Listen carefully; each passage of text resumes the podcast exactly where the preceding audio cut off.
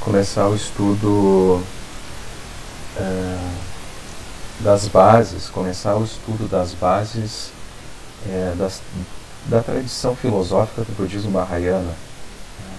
Eu não, não posso afirmar que sejam as bases do budismo como um todo, mas as bases que a gente precisa estudar para entender o capítulo 9 do Caminho do Bodhisattva, né? para entender o capítulo 9 do Bodhicharavatar. Então nós vamos começar estudando a tradição yoga, Yogachara, né? A, a, tradição que em alguns casos é conhecido como Chitamata, né? E a gente vai ver que tem outros nomes que não são necessariamente sinônimos, mas que apontam para um movimento filosófico na Índia no século 3 ou 4, né? 3 e 4 principalmente, é, da, da Era Comum. Tá? Então nós vamos começar é, a partir do livro do Tishnaha, né? mas também usando como base né, aquele livro que eu mencionei para vocês, Inside Vasubandhus Yogachara, né, que é um, um guia para os 30 versos do, desse filósofo indiano chamado Vasubandhu, é, e também esse Budismo Yogachara do professor Joaquim Monteiro. Né? Então mencionei esses dois. O Insight Vasubandhus Yogachara é fácil de achar ele digital para quem quiser é, ler. Então é fácil achar EPUB, é fácil achar um PDF também. Se alguém tiver interesse, eu posso passar depois, bem tranquilo. É, se alguém quiser né, encomendar esse do professor Joaquim, vale a pena, ou se quiserem, eu posso depois passar algumas, é, uma, uma parte digitalizada. Mas é, especialmente esse professor Joaquim ele é um pouco mais aprofundado nos aspectos filosóficos. Então ele talvez fosse uma leitura um pouquinho mais avançada. O livro do Tishnahan que vai ser o principal que nós vamos estudar e aí ele vai ser o nosso guia é esse aqui transformações transformações na consciência né? Esse livro aqui é, eu passei para vocês em PDF, né? Passei ele digitalizado porque nem sei se tem edições disponíveis para a gente adquirir. Talvez tenha na estante virtual, né? E, e ele serve como uma ótima introdução para essa forma de pensamento. Né? Por que, que a gente vai entrar nisso? É, muitas vezes a gente, é, como, como o nosso pano de fundo, ele é um pano de fundo é, que tem como base a filosofia ocidental, né, a cultura judaico-cristã, os valores modernos do Ocidente. Né? É, quando a gente entra em contato pela primeira vez com o budismo, a gente acredita que ele é unitário, né? a gente acredita que ele é uma coisa só monolítica, que está ali dada como se fosse um movimento uniforme desde 2.500 anos atrás até aqui. Mas o fato é que nem, nem de longe essa é a realidade. Né? É, o budismo, enquanto um movimento social, né? enquanto um movimento cultural, social, religioso, filosófico e um movimento histórico também, né? ele sofre várias mutações, é extremamente diverso. Ele é mais diverso que a própria tradição cristã do Ocidente. Sem sombra de dúvidas, não tem dúvida quanto a isso, né?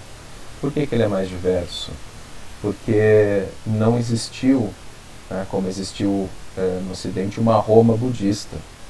A gente tem o, a, o correspondente mais próximo de uma Roma para o budismo foi todo o processo missionário do imperador Ashoka na Índia, né, que se converteu é, ao budismo e que propagou o budismo em toda a Rota da Seda e em outros lugares no Sudeste Asiático também.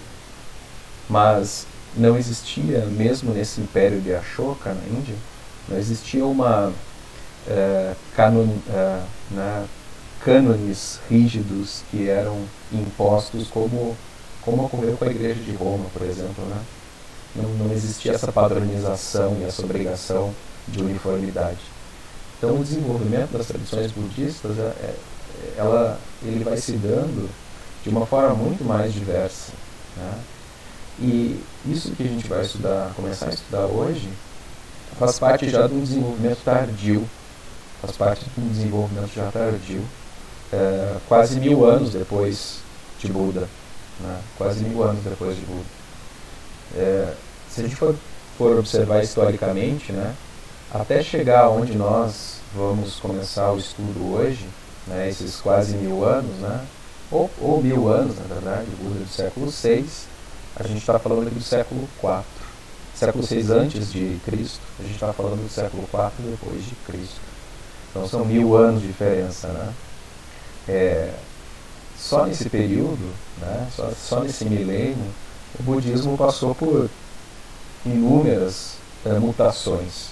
Né, e viria a passar por outras tantas, né, especialmente até o século XIII, que é a marca do fim do budismo na Índia. Né, o fim do budismo vivo na Índia.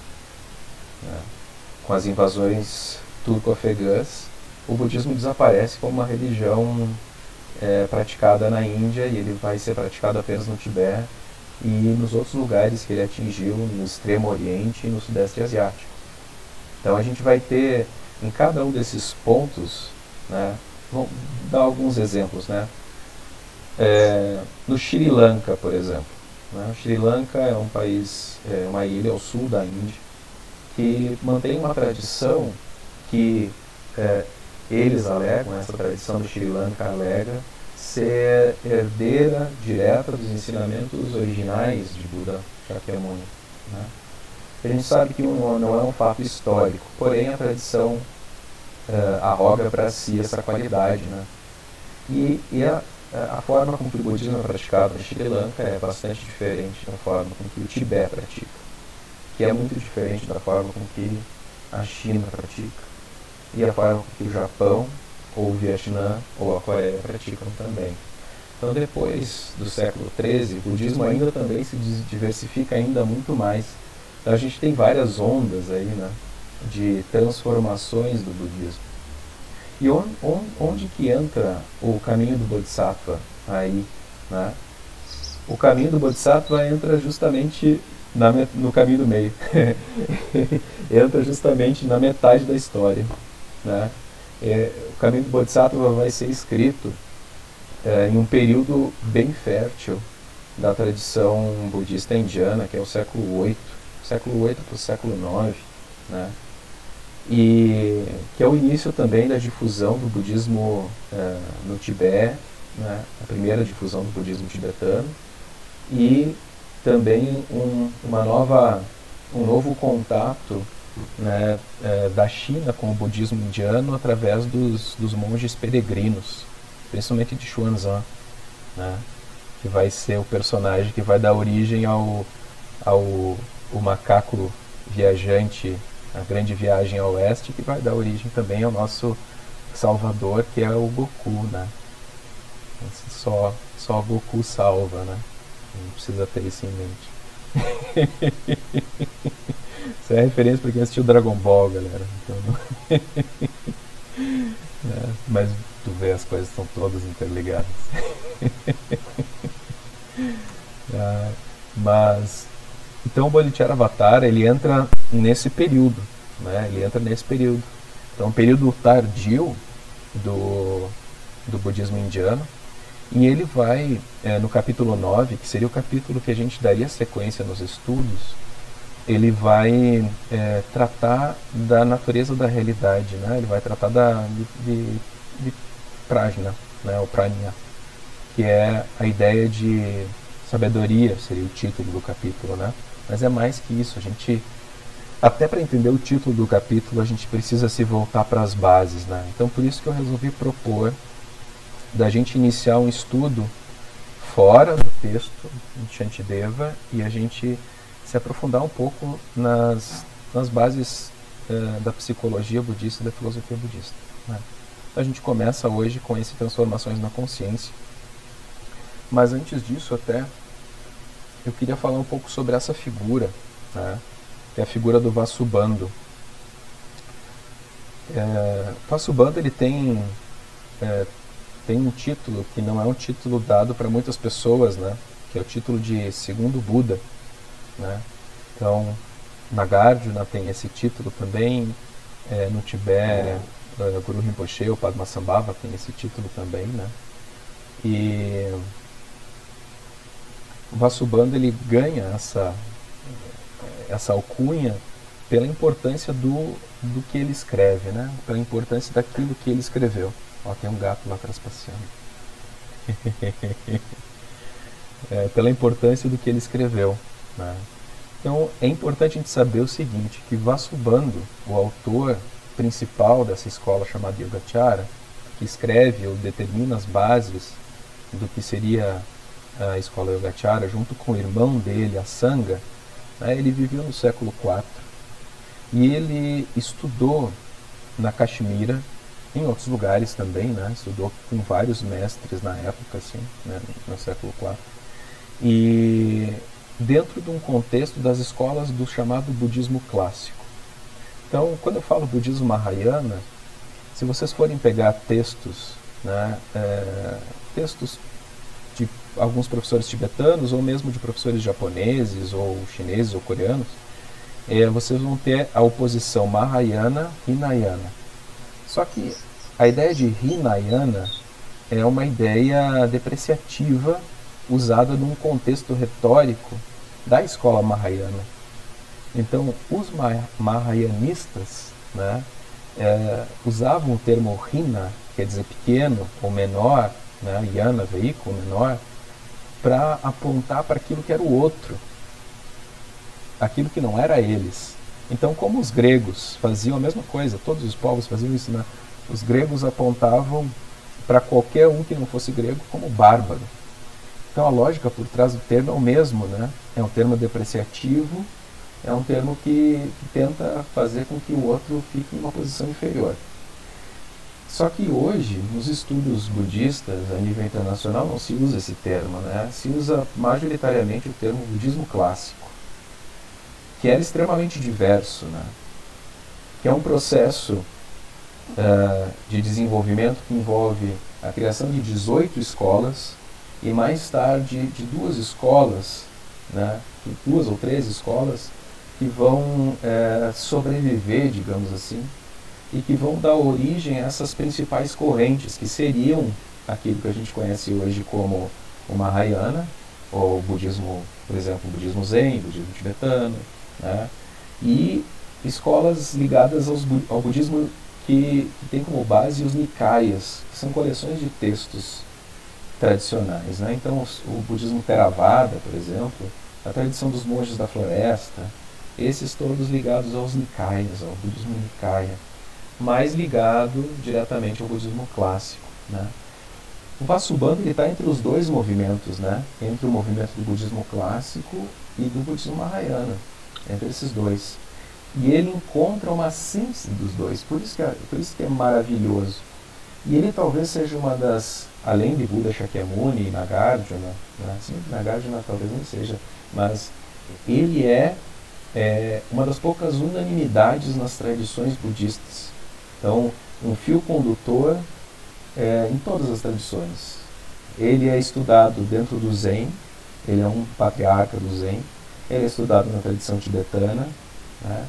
e ele carrega consigo também as marcas das, das tradições que seguiram o budismo clássico, né? não, não Mahayana. Né? Então ele é, ele é uma figura muito importante para todos, é, todos os budistas em torno do mundo. Tanto que os 30 versos que o Tishnara usa no livro dele, e ele adiciona ainda mais alguns versos, né? Ele, ali no total dele acho que são 50 versos. É, na, na, tradição dele, na tradição vietnamita e na tradição, é, muitas vezes na tradição coreana e chinesa também, se decoram esses versos. Né? O monge tem que decorar, tem que ter isso de, de cabeça. Né? A gente sabe que a tradição budista ela é muito baseada na memória. Né? Tem aquela, aquele dito, né? eu não lembro agora de cabeça de quem que é esse dito, mas eu gosto muito, né? que diz, os cristãos amam a Deus, os budistas amam listas. Listas mesmo. Adoram fazer listas de tudo. Né? O principal amor dos, do, da tradição budista é fazer listas. Então, por quê? Porque o budismo se baseia numa tradição oral que se transformou numa tradição textual. Né? E aí todos os textos, a, a, a, a estrutura textual de, dos sutras, dos textos filosóficos, todos levam em consideração facilitar o processo de memorização. E pensando que é, os monges vão memorizar né, esse determinado texto. Né. Até hoje, nos monastérios tibetanos, isso é muito importante. A gente vê essa tradição sendo passada assim, em alguns monastérios zen. No caso do Thich Nhat ele é um monge zen. E ele, no monastério, precisou memorizar, ter isso de memória. Né. Então essa é a importância. Então o Vasubandhu, ele, ele entra nesse contexto. Né? É, aí entra uma palavra-chave para a gente entender também isso que a gente vai estudar, que é Abhidharma. Abhidharma. Então Dharma a gente conhece. Né? Dharma é o ensinamento de Buda. Mas isso é só um, um dos, dos inúmeros significados da palavra Dharma. Né? É, nos textos indianos, Dharma pode ser um ensinamento, pode ser uma lei, pode ser uma regra, mas pode ser também é, coisas perceptíveis. Né? Então, por exemplo, a gente pode ter é, tudo que a gente observa é um Dharma, né? é composto de inumeráveis Dharmas, na verdade. Né? Então, o, o Abhidharma né? O, o, o termo Abhidharma quer dizer meta, Abhi é meta, além de, ou super. Né? Acho que aqui no livro do Thich Nhat se traduz como super Dharma. Mas é, quer dizer que vai além, que transcende, que esmiuça, que analisa. Né? É, e Dharma quer dizer o ensinamento de Buda. Mas dentro do texto, o que, que se vai estudar? Se vai estudar as características, dentro da, do Abhidharma, o que, que se vai estudar? as características da experiência né, de um ponto de vista subjetivo, né, não, não querendo é, fazer uma descrição exaustiva da realidade, mas como que nós experienciamos a realidade, sabe? Então não é não é um, uma descrição científica, mas é uma descrição da experiência subjetiva de se estar vivo essa, essa é a ideia por trás do Dharma. A experiência de se estar vivo. Então se fala de como que a consciência surge, como que nós é, ficamos presos nessa chamada roda do samsara, né? de como que de como que nós desenvolvemos as nossas faculdades e como que nós experienciamos as faculdades. E todo, todos esses textos que são compilados nessa coletânea chamada Dharma servem de base para o desenvolvimento da filosofia de Vasubandhu, que vai ser a base da Yogacara. Né? Então Vasubandhu era um, um doutor, digamos assim, em Abhidharma. Né?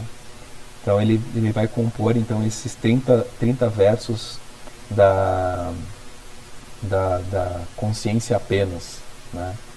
que vai ser como uma base assim, para a escola. Né? Vasubandhu ele vai se abrir, como eu falei antes para vocês, ele vai se abrir é, a partir da conversação com o irmão dele, que também era um filósofo indiano, chamado Asanga. Né? Então, Vasubandhu e Asanga são considerados os patriarcas dessa escola também. Né? E o termo, é interessante a gente entender o termo também, né? antes da gente entrar no texto propriamente dito. Yogachara. Yogachara. Né? Então, quer dizer, a prática da yoga ou prática do yoga. Né? Agora, no Ocidente a gente vai pensar exercício físico, alongamento, é, saudação ao sol, gratidão, namastê, esteirinha, 150 reais por mês se for barato. Né? Vai pensar essas coisas quando se fala em yoga. As madame, né? se esticando. É isso que a gente pensa. Agora, é, aqui não tem nada a ver com isso. Né? Yoga aqui vai, vai ter uma, um sentido que, que vai apontar muito mais próximo do termo que a gente é, tem aqui como experiência mística. Experiência mística. Né? Então, por exemplo, no budismo tibetano nós temos as seis yogas de Naropa, ou seis yogas de Naropa. É, a gente vai ter a ideia da visão yogica, né? Que vai aparecer no Bodhicharyavatara como, como a, a visão é, que é epistemologicamente superior a todas as visões.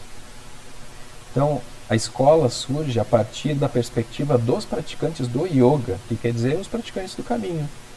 Aqueles que ficam em meditação, como no caso da tradição Zen, né? e a tradição Zen surge do Yogacara, né? surge do ensinamento do Yogacara, que ficam é, sentados horas contra a parede, meditando, ou que né, desenvolvem práticas de sadhana, né, em retiro é, solitário por anos às vezes. Né? A Jetsuma Tenzin por exemplo, é uma yogi, né? uma yogini, melhor dizendo, né? uma yogini. Né? Uma, uma mestra que tem como base a, a prática do caminho e a partir da prática do caminho, desenvolve uma visão, desenvolve uma compreensão. Então, os ensinamentos filosóficos da escola Yogacara eles são ensinamentos de filosofia prática. Eles não, eles não se prestam só à reflexão teórica, eles se prestam a servirem de ferramentas de prática para a gente compreender como que se dá a, nossa condição atual. E eles são extremamente diretos. Extremamente diretos. Se vocês leram até a página que eu, que eu mencionei para vocês, vocês devem ter percebido isso. Deixa eu ver se falta mais alguma coisa sobre isso aqui. Hum, se alguém tiver alguma questão, se isso ficou muito enrolado, me perguntem. Já falei isso aqui. Uhum. Ah, tem uma coisa que é importante. Agora eu lembrei disso aqui. Nós vamos ver depois também. Né? Uhum. É, esse, essa diferenciação é muito importante. Assim. A gente vai aprofundar ela mais à medida que a gente vai estudando. Mas existe a ideia que os praticantes do budismo clássico eles tomavam como base a ideia de é, um vazio de Atman. Né? Um, uma ideia de Atman não como eu. Né? O Atman não é o ego, o Atman não é o eu. Né? Não é o ego freudiano, não é o eu ocidental. O Atman indiano ele é a alma imortal, né? ele é o espírito, essa ideia. Né? É contra isso que o budismo vai contra, porque o eu está aqui, está dado, né? ele é a expressão né, de toda essa nossa história, desse nosso karma, como a gente vai ver. Né? É, ele, por mais que ele não seja real também, ele está aí manifesto. Né? Mas o que o budismo vai contra é justamente a alma eterna. Porque o eu não é eterno, né? Ela está se transformando a todo momento. O budismo não nega o eu. Ele sabe que o eu está ali, ele é impermanente. Ele nega é que exista algo além dele que seja permanente. Né? Algo que perdure eternamente, algo que seja individual e indestrutível. O budismo vai negar isso. As bases a gente vai ver aí durante a, a, os estudos. Tá? E mais tarde, né, principalmente a partir desses primeiros movimentos do Mahayana, vai existir também uma negação da, da essência ou da realidade em si é, dos dharmas, das coisas que são considerados objetos externos. Então, aqui, por exemplo, no início do texto do professor Joaquim, ele diz o seguinte sobre Yogachara. Aqui. Yogachara é uma escola filosófica do budismo mahayana posterior, que tem por ponto de vista a negação do objeto externo do conhecimento. Por isso que, em muitos casos, ela, todo esse movimento é chamado mente apenas. Né? Negação do objeto externo do conhecimento, e que desenvolveu uma elaborada doutrina das oito consciências. O que nós vamos estudar são essas oito consciências. A gente vai começar a estudar hoje a, a, a oitava consciência pela ordem do Krishna, né? a oitava e a sétima, se eu não me engano, é até ali que eu pedi para vocês lerem. Né? Então essa, essa é a ideia né, por trás que não só o, o Atman né, é, é, inexistente, ele é, é, vazio, mas também as coisas percebidas, né, o objeto externo do conhecimento, ele também é vazio.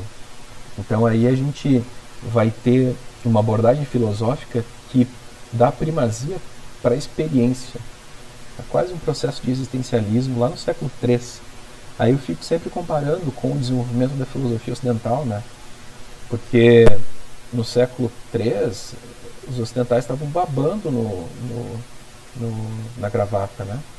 Estavam, estavam lidando, né? eles saíram de um desenvolvimento absurdo e estavam lidando apenas ali com, com ideias de Deus, ideias de, de doutrina cristã e, e girando mais em torno da teologia do que propriamente da filosofia.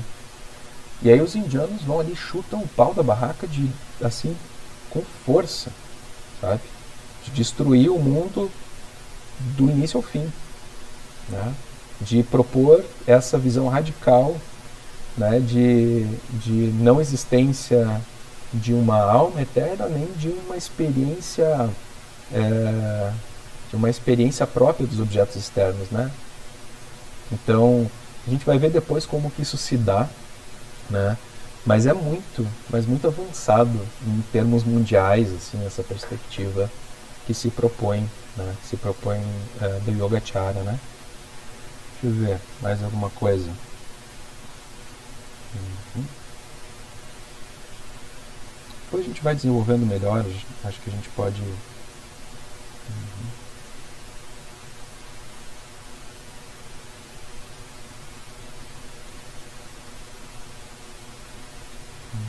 É, aqui inclusive, nesse Inside, Inside Vasubandos de Yogacharya tem uma passagem de um, de um conto clássico Zen, que talvez vocês conheçam, né? Dois monges estão debatendo fora do monastério. Um diz para o outro: O vento está se movendo. O outro re responde: Não, a bandeira está se movendo. E aí o sexto, sexto ancestral, uh, Huinen, né, que é o escreve o, o plataforma sutra, né, o sutra da plataforma, que é a base do Zen, assim, né, ele passa por ali e diz nem o vento nem a bandeira, a mente está se movendo. Esse é um resumo da, da perspectiva Yogacara, né? Resumo da perspectiva Yogacara. E, e é interessante porque isso estava presente também. É, Adri, sim, pode falar. Tá, mas eu tô, tô, confuso, tô confusa agora. Hum. Porque então eles não são reencarnacionistas? Uh, isso é uma boa pergunta.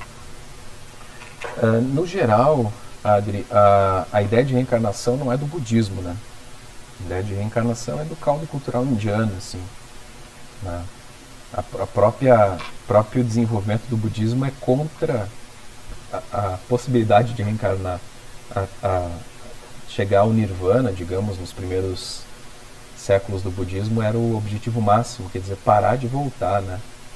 Mas isso é uma ideia indiana, né? E a filosofia budista indiana e depois chinesa também, né? E, e em outros é, países, inclusive no próprio Tibete, é, não vai falar explicitamente da reencarnação. A filosofia ensina, né? não vai falar. No Zen, por exemplo, a ideia de reencarnação não não está presente. E no Bodhicharyavatara também não. Né? Que eu falei uma passagem do Shantideva, ele, ele diz que aquele que renasce não é o mesmo, é, é outra pessoa que renasce. Então ele, ele nega a ideia de uma reencarnação como a gente muitas vezes é, como, como a gente muitas vezes entende ela, que é uma reencarnação espírita, né? Mas isso não quer dizer que não exista reencarnação. Né? Isso não, não quer dizer que, é, que o Shantideva não acreditasse na reencarnação, o Vasubandhu não acreditasse. O mestre Dogen também no Zen, ele tem passagens em que ele fala da reencarnação dessa forma. Mas é que no desenvolvimento da filosofia ela é insignificante. Né? Porque se preocupa com a ação na vida presente e com a prática do caminho agora, né? Então quer dizer que não está negando, mas está pondo foco na prática, não numa vida futura, mas nessa vida. Né? E aí a gente tem a tradição, né, principalmente na tradição tibetana, que a ideia de reencarnação ela é muito presente, muito presente, né? Mas ela, ela se torna presente a partir de um momento histórico. Isso não vem nem da Índia, né? Então, o primeiro, por exemplo, o primeiro lama reencarnado, o primeiro tulku, né? Ele é o, é o terceiro karmapa, né? E isso vai ocorrer em um momento já bem tardio, né? É, se eu não me engano, deve ser século XIV, né? O uso da reencarnação dentro de um contexto institucional do budismo. Antes disso não tinha essa instituição, né? Então os Dalai Lamas vieram depois também. O próprio Dalai Lama diz que é, essa instituição da reencarnação dos lamas é uma instituição humana, que ela é colocada ali como uma forma de organização social. Um dia ela vai ter que acabar. Eu estava lendo um texto de Zonza Kentse essa semana também falando sobre isso. Ele defende a ideia da, dos tulkus, né, reencarnação dos lamas, como um sistema de organização do budismo tibetano, mas ele defende também uma revisão de todo o processo, né, de reconhecimento, treinamento e principalmente de tratamento dos, dos, dos lamas reencarnados. Né? Então, isso, isso não é uma coisa. Não é um dogma, sabe? Não é um dogma. Existem formas da tradição tratar de maneira bastante distinta a ideia da reencarnação na história do budismo, sabe? Não sei se eu respondi ou se eu compliquei mais. Mas como diria o Chacrin, a gente não está aqui para explicar, a gente está aqui para confundir. Né? É, a ideia por trás é essa, sabe? É, é dar pano para manga mesmo. Pô, põe pano para manga mesmo. Mas viu, Adri, é, na sequência dos estudos de Yogacara, a gente vai falar sobre isso também. Porque agora a gente vai começar a falar sobre é, o que reencarna, né? O que é essa ideia de reencarnação? O que está preso no samsara? Porque se a gente não tem um eu, o que, que é isso que está preso, né?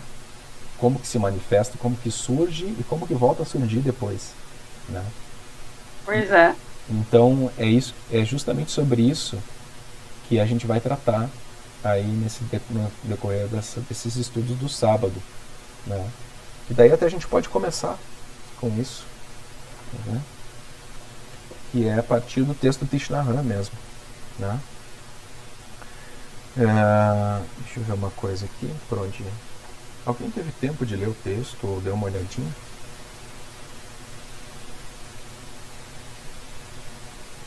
Quem? Alguém? Eu não vi? Alguém? Gia conseguiu ler. Uhum. O que, que achou, Gia? Uh, a primeira impressão que eu tive foi exatamente essa que tu comentou, porque parece. É um, é um meio de pensamento que parece muito novo, né? Pelo avanço que sugere. E eu até ia te perguntar, mas tu respondeu. A... Só me restou a dúvida. Essa compreensão das oito consciências, ela vem já de, de Shakyamuni Buda ou ela foi desenvolvida depois? ela foi desenvolvida depois. Ela é um, ela é um processo histórico. Né? Ah. É um desenvolvimento. É um desenvolvimento ah. em cima da base proposta por Shakyamuni, né? É, ainda assim é, é fascinante porque e acho que compreendendo a mente dessa maneira, acho que a prática fica mais ainda mais fica mais fácil, né? Sim. Mais consciente mesmo. Sim. E, e, eu acho, Gia, que uma das coisas que, que é importante a gente ter em mente dentro da tua questão é que todo o budismo é um desenvolvimento histórico, né? É, uma das grandes qualidades do budismo é não ser uma religião de revelação. Né? Então, não é porque foi Buda Shakyamuni que disse que é melhor do que aquilo que foi dito dois mil anos depois dele. Né? O Dharma está em constante movimento. Ele não é uma coisa estagnada com dogmas, né? Sim, sim, eu só fiquei realmente impressionado pela sei lá, pela sutileza da, né, a, o avanço do pensamento e eu fiquei me perguntando se seria ainda a época de Shakyamuni. Sim. Porque é muito. É, é, incrível porque eu vi coisas ali do. Eu, eu me lembrei na hora do Pierce. Quando ah, eu tava sim, sim, sim, claro. Saca? Então, semiótica, semiótica total, semiótica total. Sim, sim. É, é. E eu, nossa, isso aqui é. Saca? Não, mas é isso aí. Sim, sim, sim. É, e realmente, né? Ainda bem que o Pierce é bem fácil entender. é, um, é um nível meio parecido aí o Gatiara e o Pierce, assim. 30. Mas é, separa, o que separa são milênios, né? Isso que é, que é, impressionante, né? Você pegar assim essa filosofia indiana aí do século 3, 4, né? E, e aí pega um filósofo do século 19, né? Então, 1500 anos de diferença. Né? É, europeu é sempre atrasado, né? No geral. Né? Estragaram com o mundo foram eles. Mas eu vou, eu vou começar, a gente. É, eu gostaria que a gente tratasse pelo menos da consciência armazenadora, né? Desses primeiros tópicos aqui. Né? É, pelo menos do início, melhor dizendo, da consciência armazenadora, que é um conceito bem arrojado um conceito bem arrojado, que vai ser muito importante. Quer falar, Adri? Tu tá com o microfone ligado? Adri, você quer falar? Oi.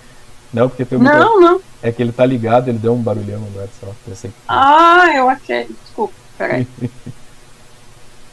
então, assim, é... nós vamos começar, para quem está com o texto em mãos aí aberto, tá? Nós vamos começar nos primeiros versos, tá? E dessa vez eu vou fazer meio que uma leitura e a gente vai comentando, tá? Então eu vou só vou ler aqui os primeiros. Olha só, eu acho bonito esse primeiro verso aqui. A mente é um campo no qual é plantado todo tipo de semente. Esse campo da mente também pode ser chamado de todas as sementes.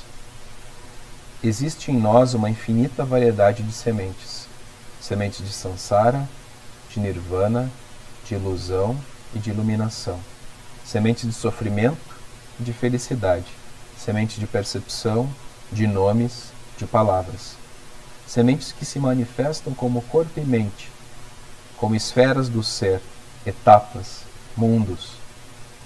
Todas estão depositadas na nossa consciência. Por isso, ela é chamada de armazenadora.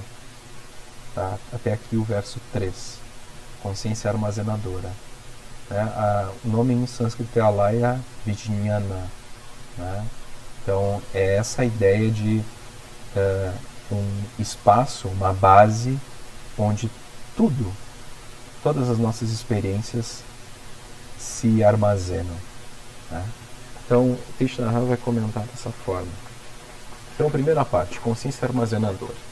Tá? O Tishnara coloca a ideia de Yogachara como pura manifestação, pura manifestação. Né? Então, a gente pode entender como o próprio Yogachara. Né? Então, de acordo com o budismo Yogachara, a nossa mente tem oito aspectos, oito consciências. As cinco primeiras são os sentidos físicos. Cinco sentidos. Tá? Olfato, paladar, visão, audição e tato certo? Elas surgem quando os nossos olhos veem formas, nossos ouvidos ouvem, elas surgem do contato. Né? Então, essas consciências surgem do contato. Não existe consciência sem contato né? com os objetos de consciência. Né? Nosso nariz sente odores e assim por diante. A sexta consciência é a consciência mental, Quer dizer, esse espaço da nossa mente, onde estão os nossos pensamentos, onde, né, onde a gente percebe essas movimentações. Né? Então, a sexta consciência surge quando a nossa mente entra em contato com o objeto de percepção. Ela faz um processo de intermediação. Né? Também, sem uma sexta consciência, os objetos do contato das cinco anteriores não tem sentido, né? Quer dizer, se eu não tenho uma mente para dar sentido para minha experiência, né? Não faz nenhum sentido ou, ou não existe ali propriamente um ser é, senciente, né? Que tem uma existência propriamente dita. A sétima consciência é a parte da consciência que dá origem à consciência mental e a mantém, que dá a noção de eu. Essa sétima consciência é chamada de manas. Manas. Né? A oitava é essa consciência armazenadora, a Laya Vijnana, tá? Que é o chão, que é a base de todas essas experiências que vêm. A gente pode imaginar uma lança, né? ou uma torre construída sobre uma base. A base é a consciência armazenadora. Né? Quando algo começa a se levantar do chão, a gente já começa a ter uma estrutura. Isso é manas, que é a primeira consciência do eu. Tá? A partir daí surge a sexta consciência, né? Essa consciência mental. Então, a partir da consciência mental, nós temos a percepção dos sentidos e o contato com os elementos uh, perceptíveis. E aí a gente tem uma experiência completa. Isso bem a grosso modo. Bem a grosso modo, a gente vai ver como que isso se dá. Né? Os versos 1 a 15 tratam da consciência armazenadora. Né? Deixa eu ver, eu li, eu li só os primeiros. Né? Mas como a gente vai lendo bem devagar, depois a gente vai. Né? Depois a gente vai falando assim, verso por verso. Né? É, a consciência armazenadora tem três funções, e aí que vem as partes interessantes. Né? Primeiro, é guardar e preservar as sementes. O que são as sementes? Aqui coloca para eles bija, né? É, são sementes kármicas, sementes de ação. Né? São todas as, as nossas atitudes, incluindo as atitudes não físicas, né?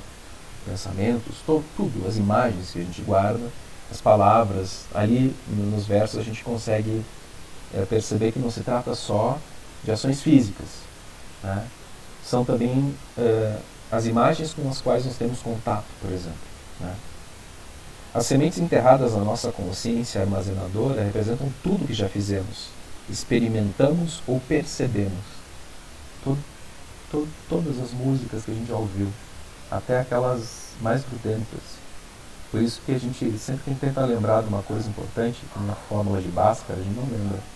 Mas quando é para lembrar de um jingle de uma campanha publicitária dos anos 80, a gente lembra. É tipo a caixa preta. Tipo a caixa preta. Tipo a caixa preta, exatamente. Registra tudo, está ali guardado e misturado, né? Como um grande chão. E é interessante que a consciência armazenadora, né, ela não é uma ela não é individual, mas ela também não é coletiva. Tem muita gente que faz uma ponte entre o inconsciente coletivo e o junguiano, né? E a consciência armazenadora. Mas tem vários comentadores que apontam para que é, não são equivalentes, né? Porque não tem essa característica como Jung tenta colocar como uma, né, um vasto uh, inconsciente coletivo, assim, enfim. Né? Mas tudo está ali, está tudo ali. Né? As sementes. Oi. Sim. Eu li pouco, mas me lembrou o, o que falam sobre é, a constelação familiar sistêmica, né? Que também tu vai lá e, e acessa algo parecido com isso, né? Com uma mente, assim, é, registros, né? Pessoais uhum. e coletivos.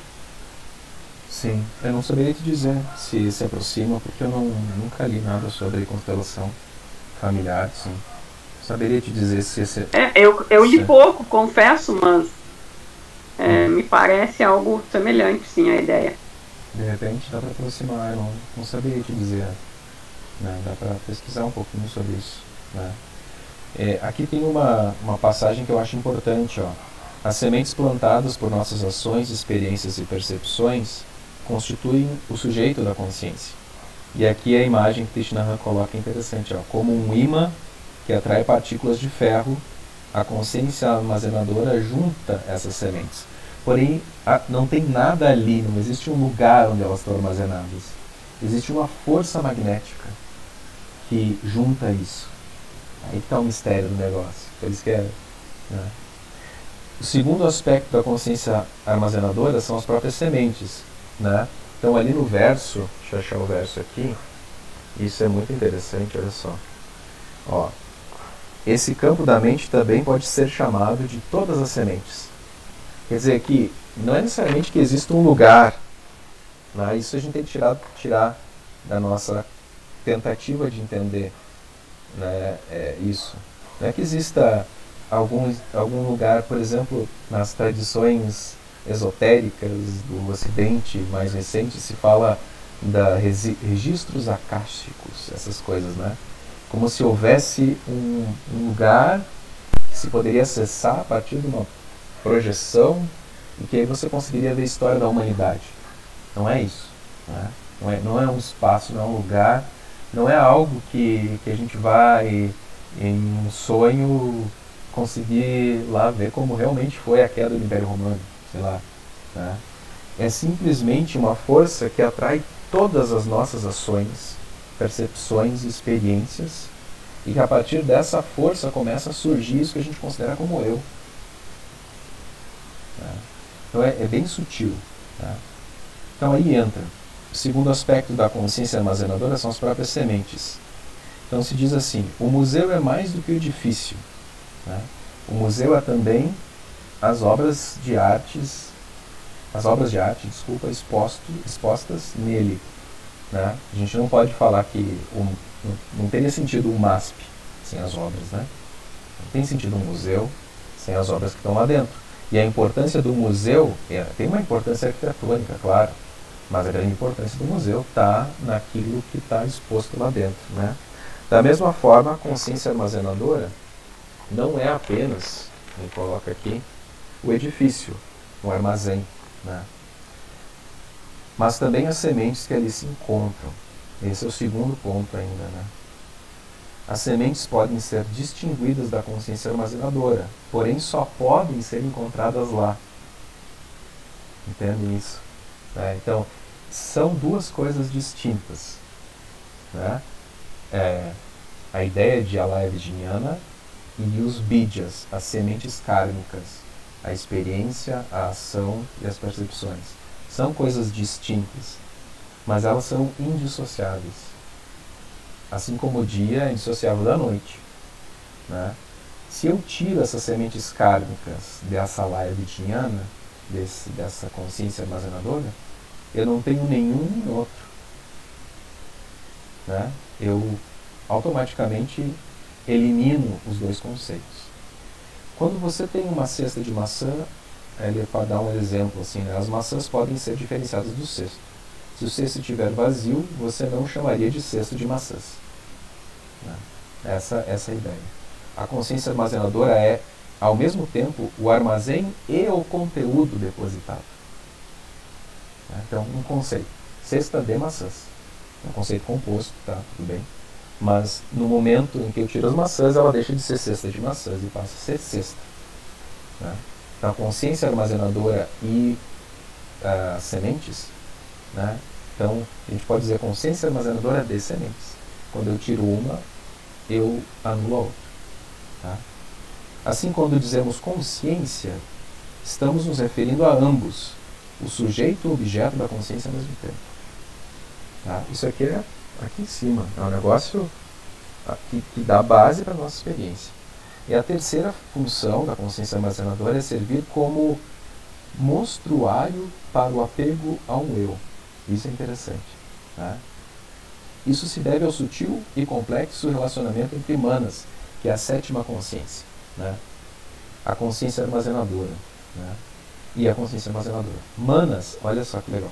Manas surge da consciência armazenadora, faz um giro e apanha uma parcela de todas essas experiências né, da consciência armazenadora e encara essa porção como sendo uma entidade separada, um eu. E aí surge eu sou isso. Desse enorme inconsciente, né, vamos usar essas palavras, desse enorme inconsciente, né, surge um eu. Isso já está muito próximo do, da ideia freudiana. Né? Esse enorme inconsciente de experiência surge um eu.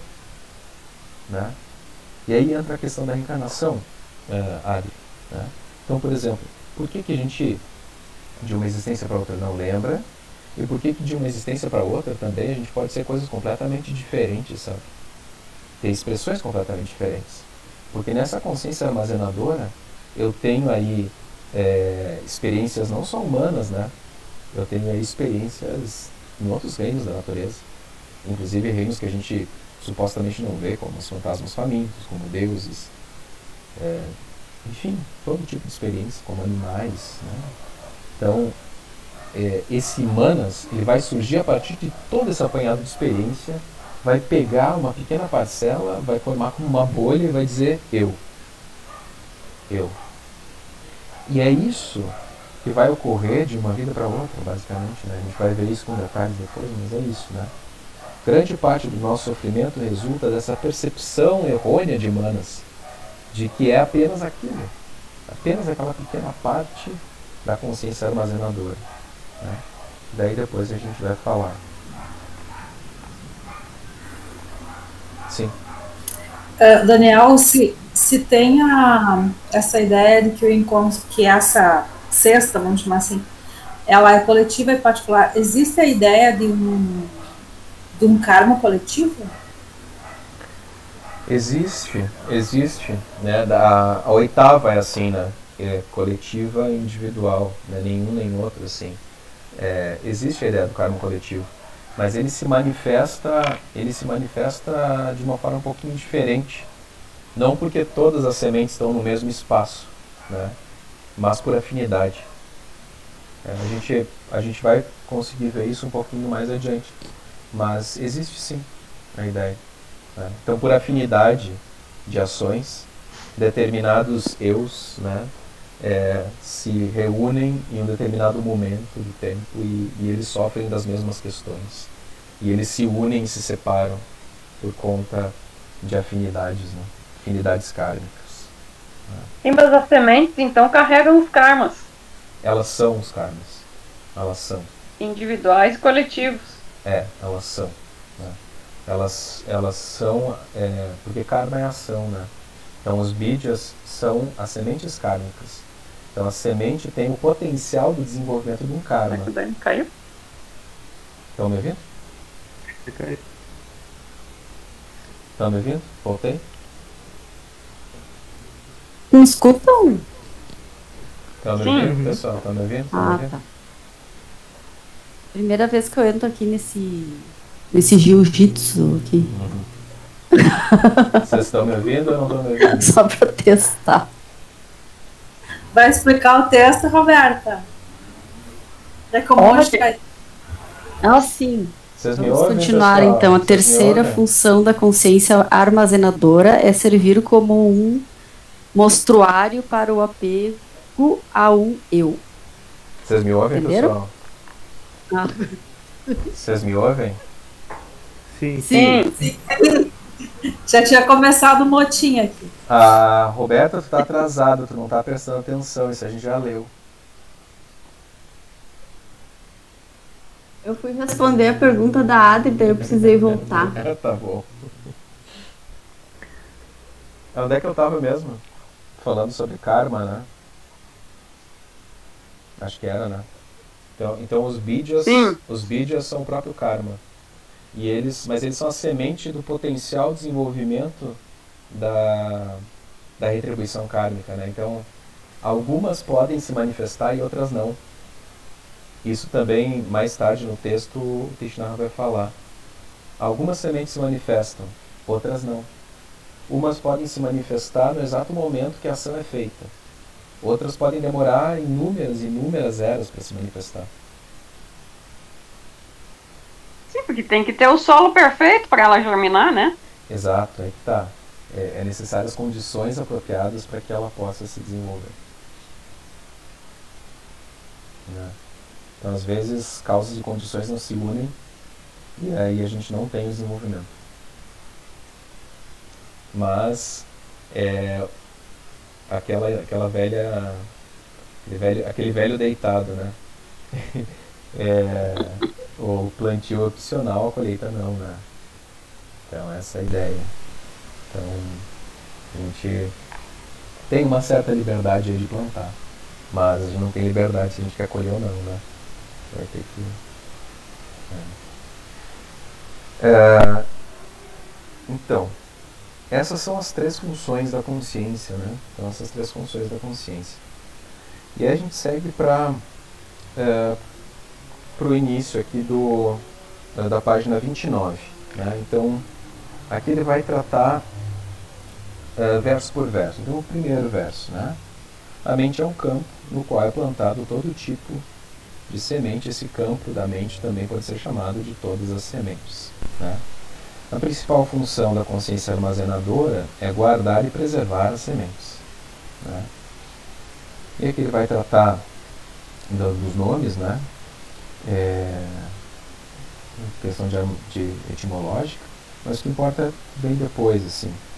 O fenômeno dá às sementes a capacidade de se perpetuarem, esse fenômeno da consciência armazenadora. Né? Então ele vai falar sobre esse desenvolvimento das sementes. E ele diz: diariamente nossos pensamentos, palavras e ações plantam novas sementes nesse campo da consciência. E essa semente geram, uh, e o que essas sementes geram torna-se a substância da nossa vida. E isso é bem potente, né? A substância da nossa vida. A substância da nossa vida é, é aquilo que a gente está exposto a e as sementes que a gente planta. Sementes são ações, a semente são as percepções que a gente tem é, e as experiências no geral que a gente tem. Tudo isso vai formando a substância da nossa própria vida. Então aqui ele vai chamar para a necessidade da gente se manter constantemente presente para perceber que tipo de sementes nós estamos plantando, se elas são saudáveis ou não saudáveis. E ele vai apontar também para a ideia de que existe aí uma grande cadeia do ser, né? que vem dos nossos ancestrais em todo um processo evolutivo e a gente recebe sementes desses ancestrais, literalmente, né? É, em questão física, a gente surge uma semente, mas também psicologicamente, né?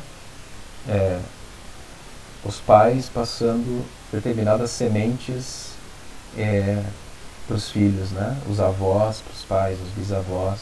E existe uma grande cadeia que eu acho que é interessante porque o Krishna aborda muito isso, da nossa responsabilidade de quebrar as cadeias não virtuosas mas quebrasse literalmente é, no sentido de, de uma linhagem ancestral, né? Existe um dever nosso de quebrar é, cadeias de violência, de quebrar cadeias de ódio, de quebrar cadeias de vício, né? de quebrar cadeias de, sei lá, de inveja, de apego, né? Então, falando diretamente assim de mãe para filha, de pai para filho, sabe? Então, de, de realmente é, não alimentar essas sementes negativas que a gente recebe do, dos nossos ancestrais e valorizar as sementes positivas que a gente recebe dos ancestrais. Né?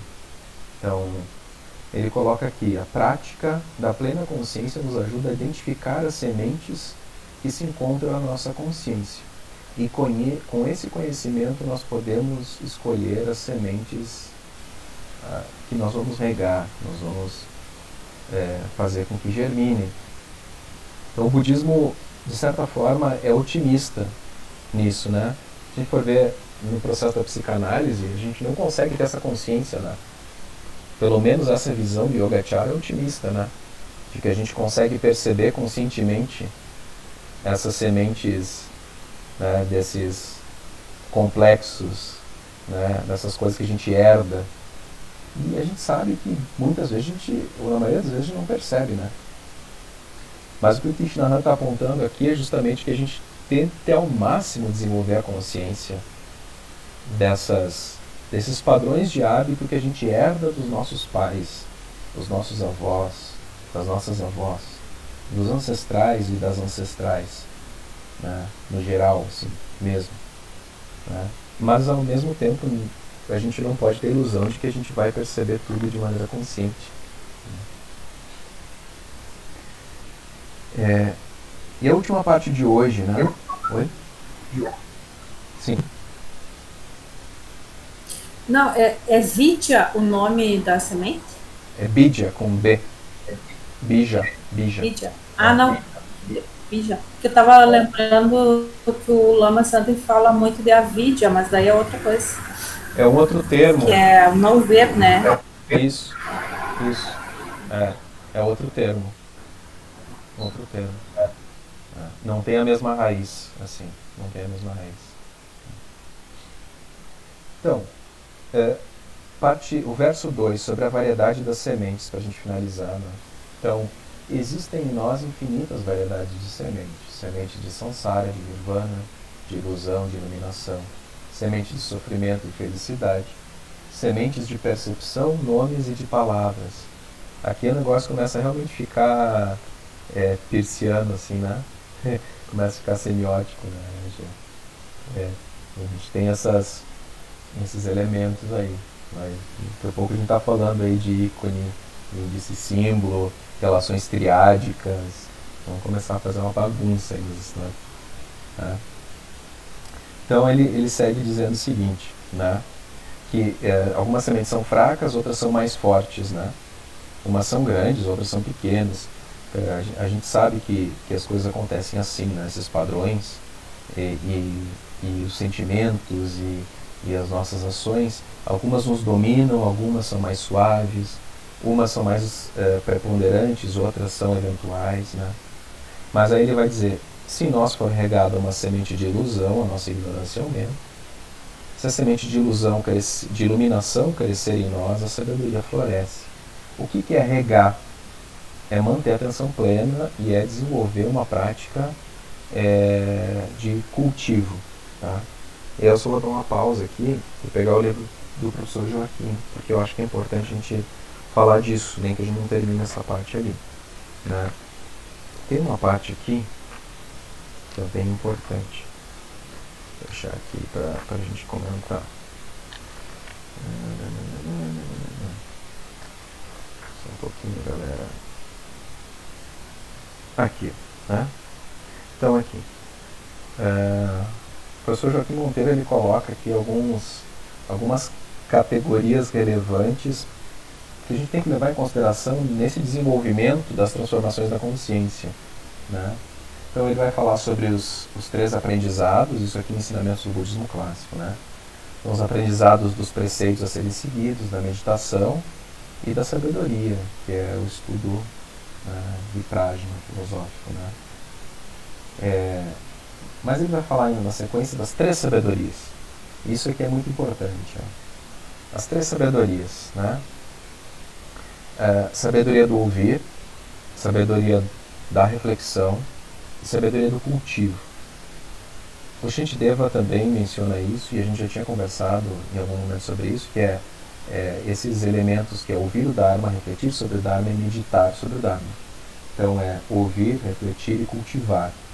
Então o cultivo é isso que o, que o, o na verdade o cultivo e a reflexão, porque aqui a gente vai ter isso dividido em dois caminhos também, que é o, o caminho da visão e do cultivo. A visão se desenvolve a partir de ouvir o Dharma e refletir sobre o Dharma. Quer dizer, eu crio uma visão. Né? Então o caminho, o caminho da visão se dá a partir de ouvir e refletir. O caminho do cultivo se dá a partir da prática meditativa, que aprofunda o caminho da visão. O que o Krishna está falando de cultivar as sementes, de regar as sementes, ele está falando sobre é, os três caminhos como um todo.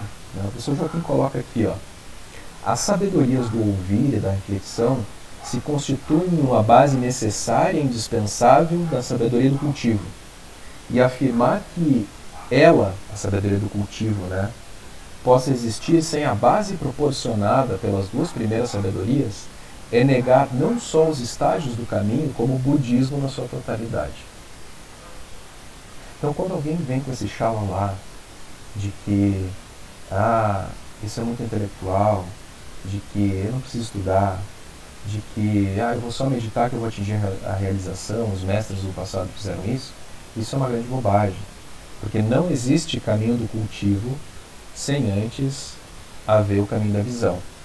Não existe a sabedoria proveniente da meditação sem antes as sabedorias de ouvir e as sabedorias de refletir sobre aquilo que se escutou. Isso, isso na verdade é senso comum, né?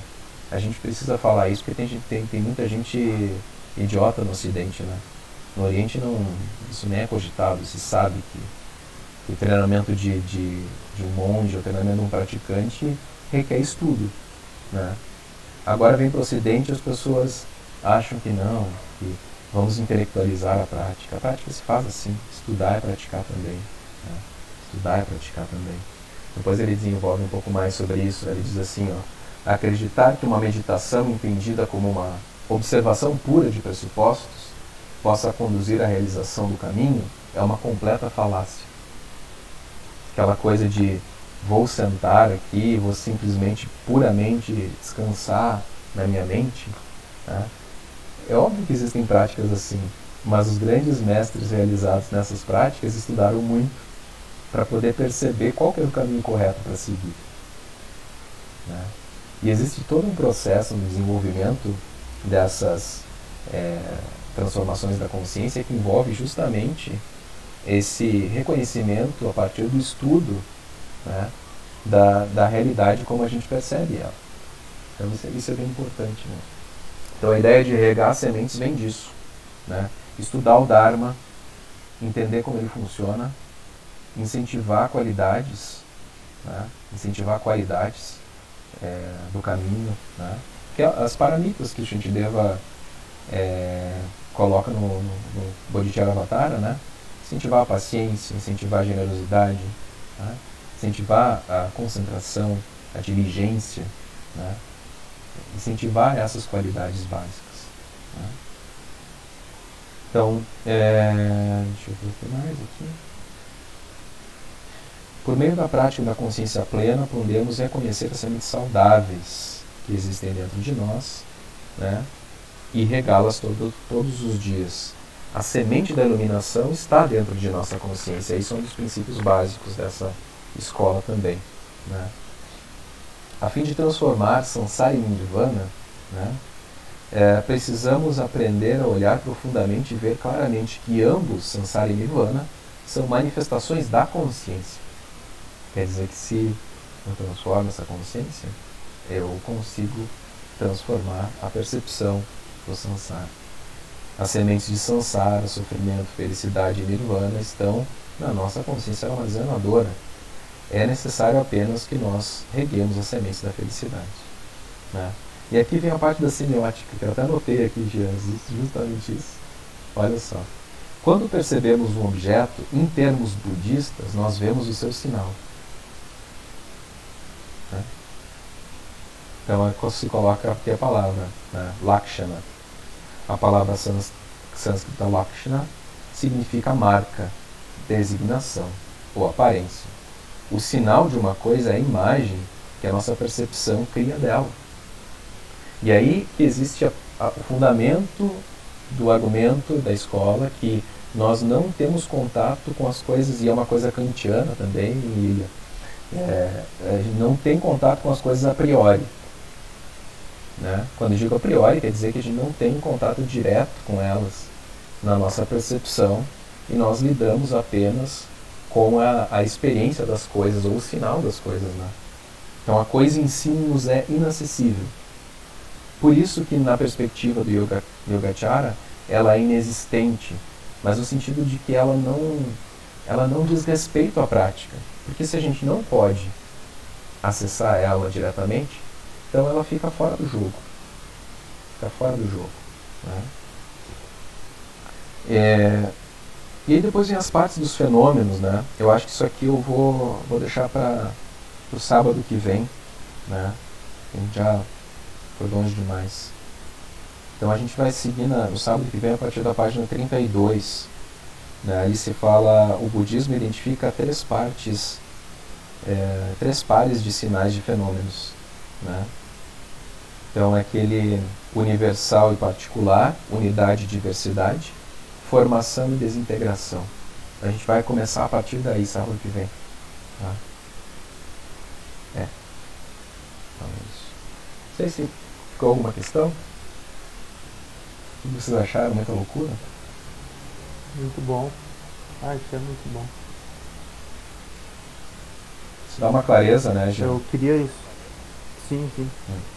Eu queria. É, mas muito é bem complexo. sobre. Sim, é. Há muito que eu, eu queria ler sobre Yogachara, mas justamente por ser complexo, acho que é melhor estudar em grupo, porque realmente é. Só ficou uma dúvida pra mim. Tu citou que não tem aquela ideia de. que tem, tem algumas correntes de Rio Kazik e tal. Mas ele. há a compreensão de que é coletivo. Essa compreensão existe. Só não é o arquivo que a gente não consegue acessar objetivamente, mas é coletivo. A a mente a, que armazena é coletiva. A Ela consciência, não está armazen... limitada a um eu porque o eu não existe. a consciência armazenadora, Isso. ela não é nem individual nem coletiva. Ela não é nenhuma nem outra, não se pode afirmar. Deixa, deixa eu pegar aqui uma citação. Deixa eu ver se eu acho. Senão eu te falo lá na. Deixa eu achar aqui. Não, é uma parte individual e outra parte coletiva? Não, não. Ela, ela não é nenhuma nem outra. Isso faz parte dos princípios básicos da lógica é, é, propostos por Nagarjuna. Né? Então, existe. Quero achar a citação aqui.